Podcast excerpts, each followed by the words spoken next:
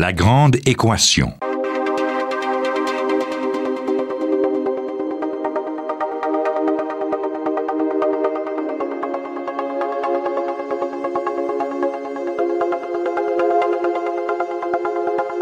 Ici Normand Mousseau, bienvenue à La Grande Équation. Aujourd'hui, une science appliquée pour comprendre les régions.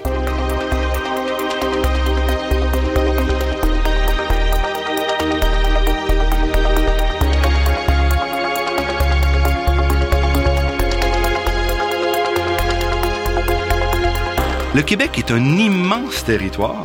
C'est un territoire, malgré tout, qui reste en bonne partie mythique pour la très grande majorité d'entre nous, parce que plus de 65% de la population habite dans les deux grands centres de Montréal et de Québec.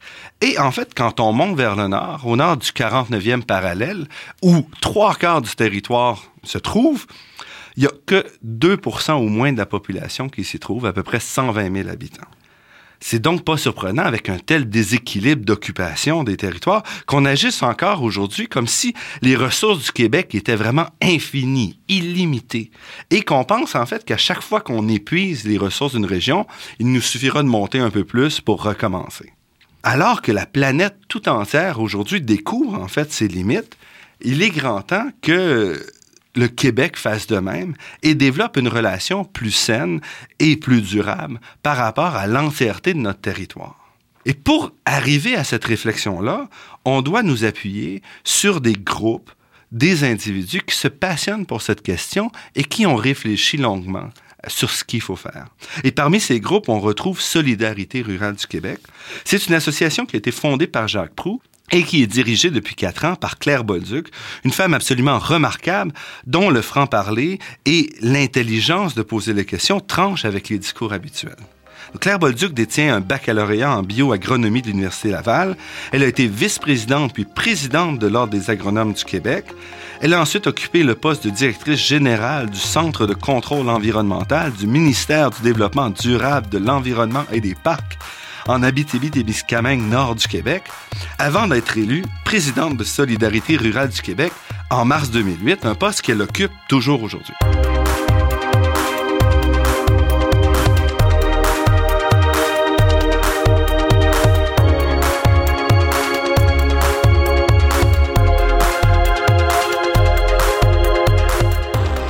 Claire Bolduc, merci d'avoir accepté notre invitation. Merci, bonjour tout le monde. Donc, on parle de Solidarité rurale du Québec. C'est quand même un organisme qui est connu, mais pas tant que ça toujours. Pouvez-vous nous en parler un peu plus? Qu'est-ce que c'est? C'est effectivement une organisation unique au Québec. C'est né d'un grand mouvement, les États généraux du monde rural, où les ruraux avaient crié haut et fort en 1991 leur droit d'être différent et leur droit d'être prospère à même cette différence-là. C'était un cri du cœur que les gens avaient lancé ici même à Montréal et euh, de cette grande réunion-là des ruraux est née Solidarité rurale du Québec pour veiller au respect de la Déclaration du monde rural. C'est une coalition qui regroupe autant les gens du milieu des affaires que du milieu syndical, le milieu agricole, le milieu forestier, le milieu de l'enseignement, le cercle des fermières, euh, l'association des évêques, l'Assemblée des évêques toute organisation impliquée dans le développement, dans la vitalité des communautés rurales. Cette coalition-là, elle est unique et ce qui la rend distincte, c'est qu'au lieu de rechercher le plus petit commun dénominateur de chacun des membres de l'organisation, on s'élève au-dessus des intérêts de chacun pour défendre la ruralité. Et c'est unique c'est une organisation qui a été reconnue en 97 comme instance conseil auprès du gouvernement en matière de ruralité. Autrement dit, le gouvernement nous reconnaît pour lui taper sur les doigts s'il ne fait pas ses devoirs correctement en matière de ruralité.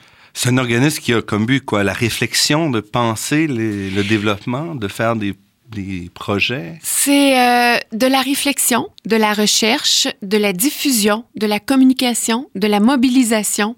C'est une organisation qui interpelle les ruraux, qui les écoute, qui les entend, qui traduit leurs besoins, qui ouvre des portes pour que les ruraux puissent effectivement euh, prendre les voies euh, qui vont leur permettre de s'épanouir. C'est une organisation qui diffuse largement le message des ruraux.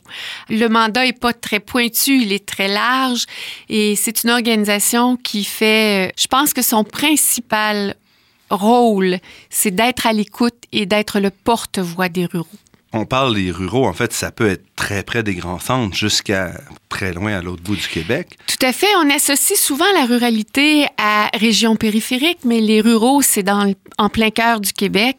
C'est à proximité de Montréal comme de Québec. C'est évidemment aussi dans les régions périphériques. C'est euh, tout ce qui est campagne, milieu forestier, milieu côtier.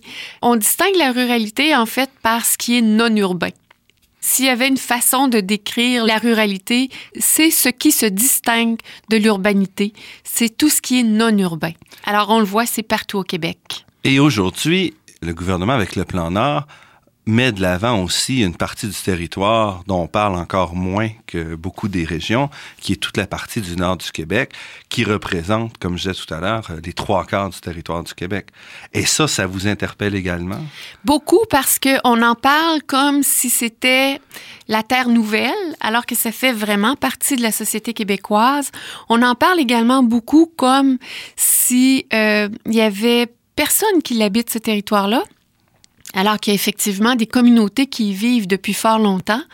On en parle enfin comme du Klondike pour les habitants du Sud, alors que euh, ça devrait être réfléchi non seulement en fonction de quelques personnes du Sud, mais sur un, une vision globale de ce que peut être le Québec avec l'ensemble de ces territoires. Alors, oui, on est un peu préoccupé du message qui est livré. Ceci dit, c'est correct qu'on considère ce territoire-là. Ça fait partie de ce qu'on est comme société québécoise. Notre territoire nous habite et le Québec est un très vaste territoire dont le Nord fait partie. C'est la façon dont on s'en va occuper ce territoire-là qui me préoccupe énormément. Pas le fait qu'on souhaite l'intégrer au Québec, mais le fait qu'on y va comme si ce n'était euh, qu'un capital de ressources dans lequel on va aller piger. C'est loin d'être seulement ça, le nord du Québec. Ça met quand même au moins, ça soulève l'intérêt pour cette partie du Québec un intérêt qui était presque inexistant peut-être. Mais de quel intérêt parle-t-on? Ça suscite, ça soulève un intérêt actuellement strictement économique, strictement ressources naturelles à exploiter. C'est beaucoup plus que ça. D'abord, faut connaître le territoire euh, du nord du Québec. C'était le territoire euh, que j'avais à couvrir au moment où j'étais au ministère du Développement durable, de l'Environnement et des Parcs. Et pour y aller, pour le visiter à quelques reprises, on constate très rapidement que c'est un territoire qui est sur le fil de l'équilibre constamment, sur le plan de l'environnement et sur le plan social des sociétés qui y vivent constamment sur le fil de l'équilibre. Alors, tu peux basculer d'un côté ou de l'autre, du bon côté comme du mauvais côté. Qu'est-ce que vous voulez dire ici? C'est un territoire très fragile en matière environnementale. C'est un territoire très fragile en matière de société qui l'habite. C'est un territoire aussi très fragile sur le plan géopolitique. Alors, c'est un ensemble de considérants dont on tient pas beaucoup compte quand on parle de ressources naturelles et d'exploitation et de plan Nord pour développer la prospérité du Québec, pour développer des emplois. C'est un ensemble de considérants qu'il faut avoir à l'idée quand on veut intégrer la portion nord de notre territoire sociétal à l'ensemble de nos activités.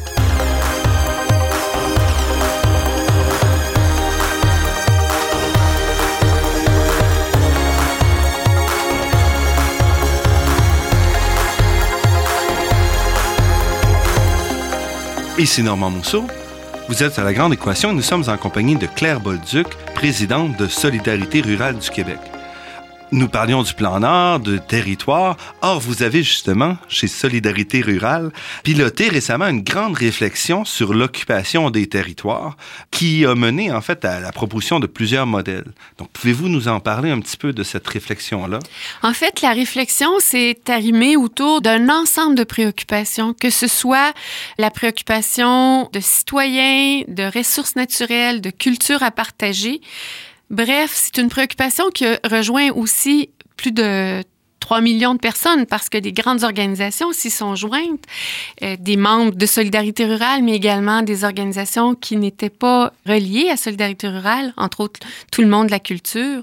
Ce qu'on a fait, c'est de se donner un libellé de vision de ce que peuvent être les territoires. Et quand on les regarde comme il faut, les territoires, ce sont d'abord des milieux de vie, des milieux où les citoyens habitent qu'il requiert des services de proximité des milieux qu'on peut développer sur le plan euh, économique, mais également sur le plan communautaire, sur le plan société, sur le plan de l'activité globale, culturelle, et des milieux qu'on a à s'approprier sur le plan de la gouvernance et de la connaissance.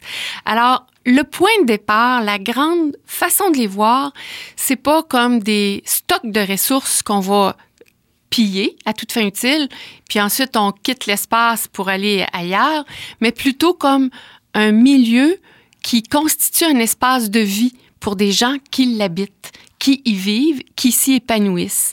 Alors la réflexion portait évidemment sur une vision qu'on doit se donner de notre territoire, sur les valeurs qu'on partage pour ce territoire. Et ça dans un contexte, par exemple, de vieillissement de la population, de coûts qui augmentent pour l'énergie, entre autres les combustibles, dans le cadre d'un développement Internet et tout, on recentralise malgré tout. Euh. Tout à fait. Les enjeux de démographie sont tout à fait présents, les enjeux euh, énergétiques, mais au Québec, on a une société qui, sur le plan énergétique, a euh, peut-être une dépendance au pétrole importante, mais qui a également des atouts extrêmement importants dans sa manche pour faire face à ces enjeux-là. Quelles sont les opportunités? Et on réfléchit à ça depuis fort longtemps. Quand on parle des milieux ruraux comme producteurs d'énergie, c'est entre autres un des groupes de travail associés à la politique de la ruralité. Mais on réfléchissait également autour des valeurs qui nous animent. Et ce sont essentiellement des valeurs de solidarité évidemment parce que c'est la valeur de base pour construire une société. Ce sont des valeurs d'environnement et d'éducation. Parce qu'on partage ensemble ces valeurs-là, on peut construire une société. Donc, habiter le territoire, le desservir, le développer et se l'approprier en termes de gouvernance et de connaissance. Et au sortir de cette réflexion-là, quelles étaient vraiment les pistes les plus urgentes à suivre ou à mettre en place? Qu'est-ce qui vous apparaissait vraiment comme étant des actions à prendre? Il y a deux actions importantes. La première concerne évidemment l'action gouvernementale qui est euh, pas très cohérente en matière de service de la population. Pas très cohérente dans le sens où on dit une chose et on fait le contraire, ou deux ministères peuvent faire exactement le contraire l'un de l'autre. Comme par exemple? Comme par exemple le ministère de l'Éducation et le ministère de la Famille et de l'Enfance. Les deux ont des projets pour euh, offrir des systèmes de garde soit en milieu familial, soit en CPE, soit en, milieu éducatif, des systèmes de garde euh, en milieu scolaire. Mais les normes des uns et des autres font en sorte que plusieurs milieux n'ont pas accès ni à l'un ni à l'autre. Alors que si on conjuguait les efforts de deux ministères, la plupart des milieux pourraient être bien desservis en matière de services de garde à l'enfance. Et ça, c'est, on le voit, c'est des incohérences de structures qui ne se parlent pas. Mais quand on parle d'aménagement du territoire, on a un ensemble de législations qui sont d'ailleurs en révision ou qui sont questionnés grandement et pour lesquels, euh, on le sait, là, euh, l'aménagement du territoire avec la loi sur l'aménagement et le développement durable des territoires, euh, la loi sur la protection du territoire agricole, les lois sur les ressources naturelles, notamment la loi sur les mines, qui est une loi quasi antédiluvienne. Il y a un ensemble d'actions que le gouvernement doit poser et au premier degré, il y a deux rôles essentiels qui reviennent à l'État qui sont les services d'éducation et de santé, qui doivent être accessibles partout et disponibles partout à l'ensemble de la population, peu importe son endroit sur le territoire. Il y a également une autre préoccupation qui est le fondement même d'une société, qui est nourrir la population. Donc, le, nourrir au sens propre. Nourrir au sens propre, qui est l'agriculture. Alors, ce mis à part, il y a des pistes d'action que les communautés elles-mêmes peuvent mettre en marche et ne plus attendre après l'État pour son développement, pour sa prise en charge. Et ça, c'est la politique nationale de la ruralité qui trace une première, euh, qui fait un premier pas vers ce geste-là, où on dit aux communautés, vous êtes les premiers porteurs de votre développement, de votre prospérité. Alors, participez-y. La politique nationale de la ruralité vous offre des leviers, des outils Et pour cette vous permettre de le c'est faire. gouvernemental? Cette politique-là, c'est une politique du gouvernement, effectivement mais qui est, euh, c'est la seule politique vraiment dédiée au territoire, qui appartient aux populations.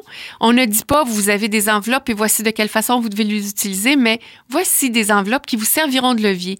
Choisissez la façon dont vous allez mobiliser votre population, vous allez faire participer vos citoyens, vous allez les faire grandir dans vos communautés et de quelle façon vous allez l'utiliser comme levier? Et ça, ça marche? Ça fonctionne, c'est une politique qui est qualifiée par l'OCDE de remarquable. Et ça, c'est un geste fort c'est un premier pas vers l'occupation des territoires. Dans les autres gestes, et ça, ça concerne beaucoup, euh, oui, la, je reviens à la politique de la ruralité, c'est une politique qui a été reconnue très forte parce qu'elle permet aux gens de développer des compétences à même les populations locales, au lieu de toujours attendre après le service extérieur ou la volonté extérieure. Et juste encore un exemple de ça, est-ce qu'il y en a un qui vous vient à l'esprit? Ben, des impacts de, que peuvent apporter la politique nationale de la ruralité. Je regarde le village de Saint-Joachim de Shefford, qui est, euh, je, je, dirais pas enclavé, mais qui est situé entre deux villes d'importance, euh, Waterloo et Granby, qui a avec l'aide de la politique nationale de la ruralité, réussi à se donner une identité, c'est le pays de la poire. Ce village-là a aussi réussi à redynamiser toute la vitalité redonner fierté aux citoyens. C'est un village qui est en mode développement et la politique de la ruralité a fait la différence en mettant à la disposition des personnes sur place des moyens, des moyens modestes. On parle pas de millions de dollars, mais des moyens modestes qui ont justement fait la différence dans le milieu, qui ont permis d'enclencher un mouvement. Dans ce cas-là, ça a été l'école internationale en milieu primaire, la première en milieu rural, alors l'école primaire internationale, et ça a été le projet du pays de la poire, où euh, s'articule autour de ça toute une coopérative pour redonner des services aux citoyens et pour redonner un cadre de vie, un milieu de vie agréable aux citoyens qui habitent Saint-Joachim. Alors, des Saint-Joachim comme ça, on en parle à Val-d'Espoir, on en parle à Val-David, évidemment Saint-Camille, mais on en voit partout au Québec. Une politique comme ça, ça donne de l'oxygène pour faire le premier geste, et c'est souvent le plus difficile à poser. Le premier geste, vers sa propre prospérité, ça réunit les gens du village, ça réunit la communauté et ça les met en marche vers leur propre développement au lieu d'attendre la grande entreprise ou l'action gouvernementale.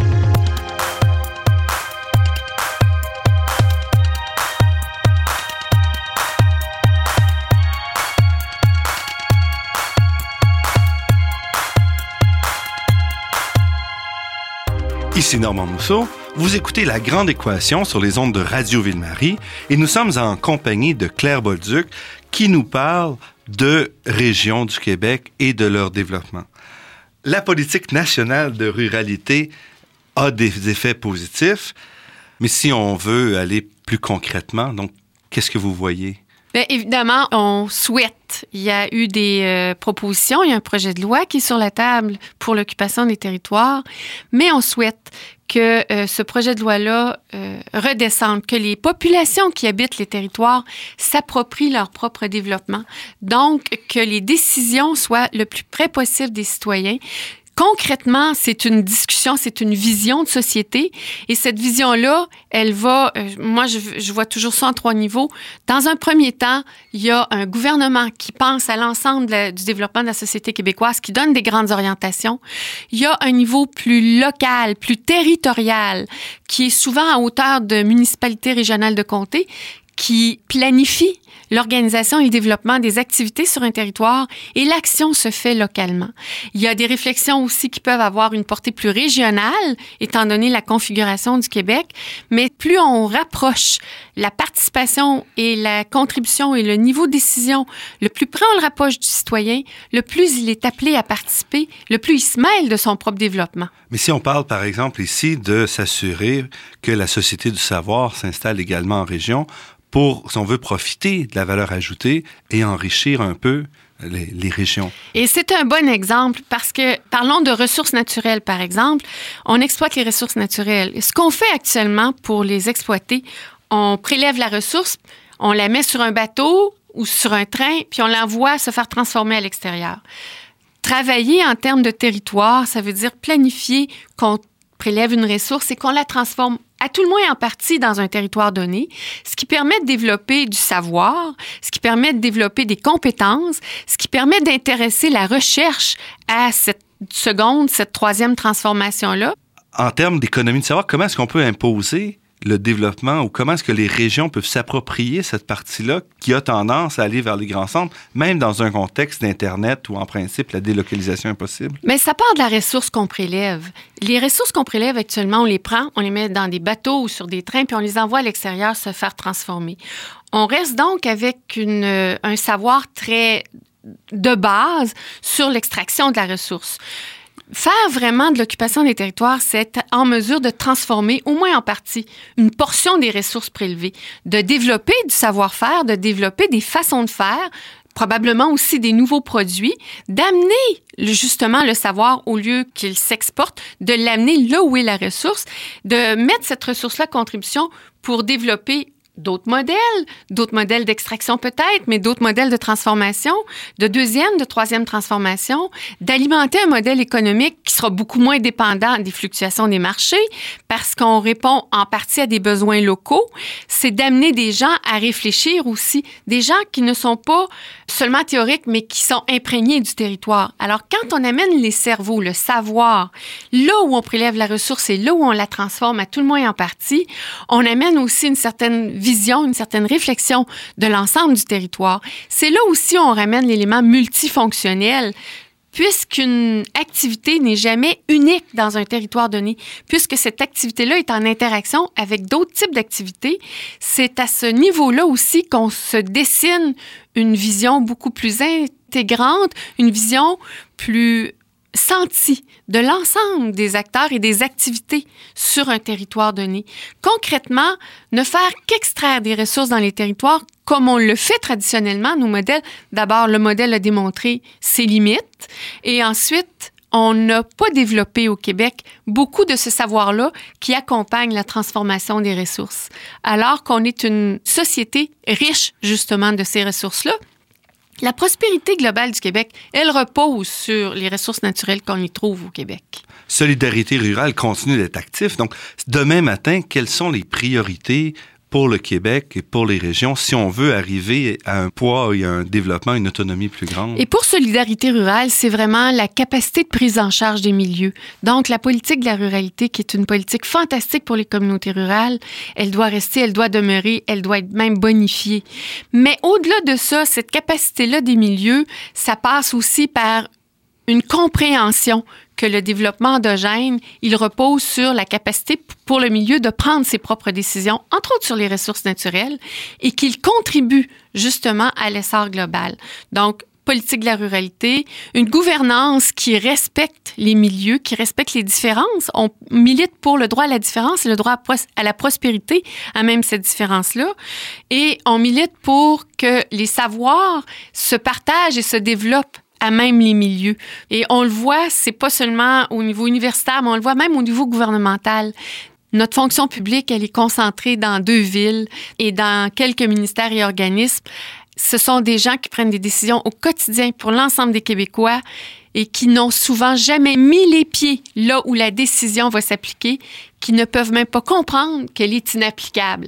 Alors, si on a des gens qui sont imprégnés de leur territoire, qui savent comment agir avec la communauté présente, avec le territoire présent, et qui prennent la décision en conséquence, non seulement de ce qu'ils connaissent, mais du milieu de vie, on est déjà en présence de quelque chose de beaucoup plus gagnant comme société. Puis ça, c'est pas réinventer la roue, ça se fait ailleurs. On est capable de le faire ici aussi. Claire Bolduc, présidente de Solidarité rurale du Québec, je vous remercie beaucoup pour cette entrevue. Merci.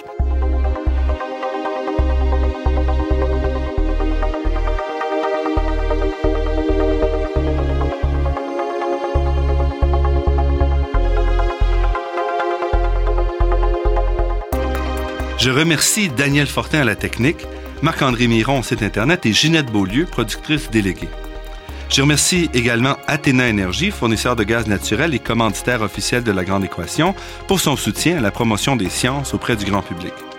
Je remercie le Fonds de recherche du Québec Nature et Technologie pour sa contribution à la production de cette émission, ainsi que la Fondation des chaires de recherche du Canada et l'Université de Montréal.